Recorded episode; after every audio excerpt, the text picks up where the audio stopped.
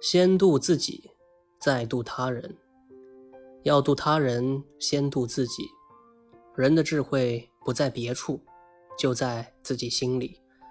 如果总是想着别人那里有智慧，是还没有真正懂得智慧的含义。只有把自己的事做得事事明了，才知道如何传播智慧。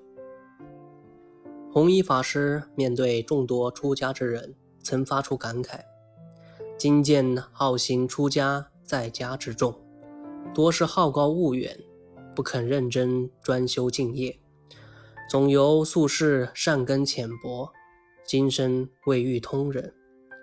大师痛切感慨之言，发人警醒。发心学佛者都是好人。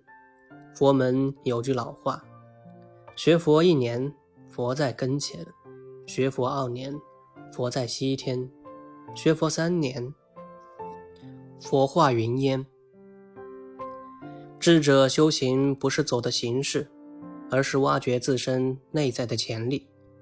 一天，西运禅师刚刚踏入禅堂，云游的僧众就围了过来，希望可以得到开示。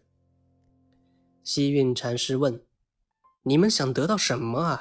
还是赶紧离开吧。”说着，他用手中的禅杖往外轰众人。但是慕名而来的众僧却不肯离开，西运禅师只好坐下来说：“你们这些人根本就不配让人开示。表面上看来，你们在行脚修行，看到有千人的禅院就蜂拥而至，听到某人已经开悟，就赶过去希望得到开示。但是这种行为只能被人讥笑，你们根本就没有明白。”到底什么是参禅悟道？当初我行脚时，如果在荒野里能够遇到人，也会跟他攀谈，看他是否有所领悟。你们如果真心向佛的话，就要振作精神。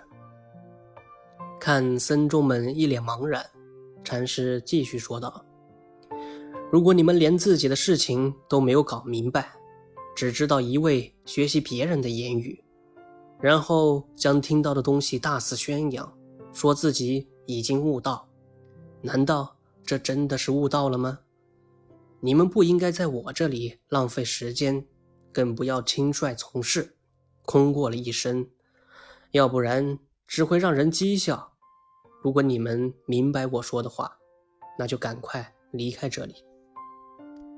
智者之所以为智者，并不是因为。他们能从外界获得更多的智慧和经验，而在于他们能够挖掘出自己的心智。